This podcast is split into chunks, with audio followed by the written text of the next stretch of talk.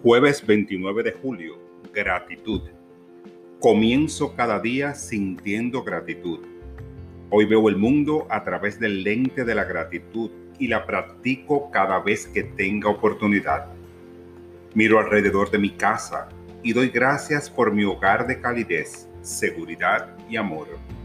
Recuerdo con gratitud la gente que me animó y apoyó y las muchas oportunidades que he tenido. Además de darle las gracias a la gente que me ayudó, tomo un momento para apreciar sus esfuerzos plenamente. Al tomar tiempo para sentir gratitud, comienzo a experimentar un cambio de energía y mi cuerpo responde. Me siento más ligero y con nueva energía y esperanza. Decido iniciar cada día sintiéndome agradecido por lo que es, por lo que fue y por lo que traerá cada día. Ahora empiezo y termino cada día con una oración de gratitud.